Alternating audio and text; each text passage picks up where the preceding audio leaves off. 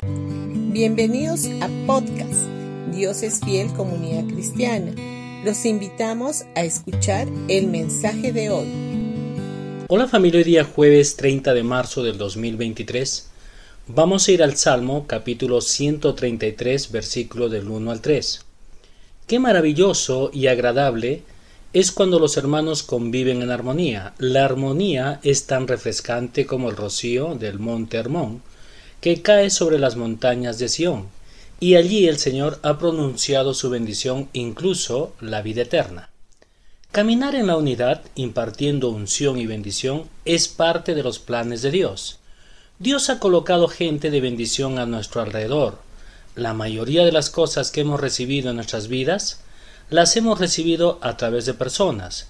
Fue una persona la que por primera vez nos habló de Jesús. Fue una persona la que trajo una palabra de prosperidad y bendición para nuestras vidas.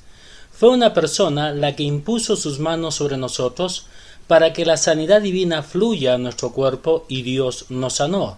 Durante toda nuestra vida hemos recibido alimento, cariño, amor, amistad y regalos de manos de personas que nos rodean.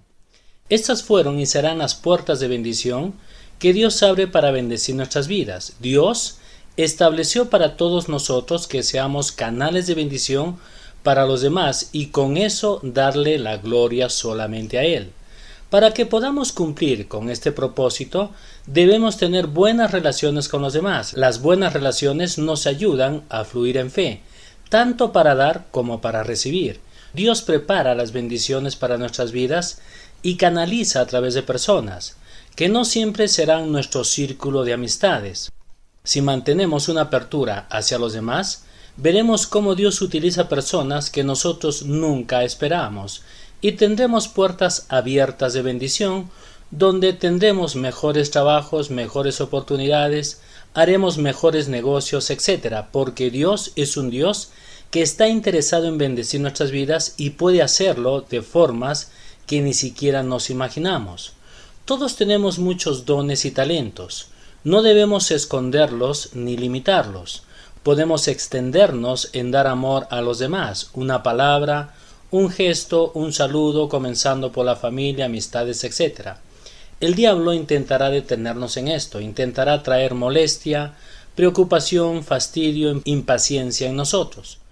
Cuando veamos que el enemigo quiere traer discordia a tu familia o en tu trabajo o en cualquier área de tu vida, no te enojes con las personas. En Efesios capítulo 6 versículo 12 dice, porque nuestra lucha no es contra sangre ni carne.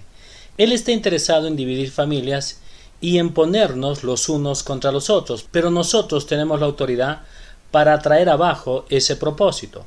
Donde hay armonía y acuerdo en la visión y en la fe, las bendiciones retenidas se liberan. Dios nos colocó en la posición correcta para recibir. Jesús ya lo hizo todo el favor divino se manifiesta en tu vida. Tú puedes decir dos palabras y puedes impactar a tu familia, a tus amigos, a la gente que está a tu lado y verán un nuevo camino que los conduce a Dios. Bendiciones con todos ustedes y que tengan un gran día.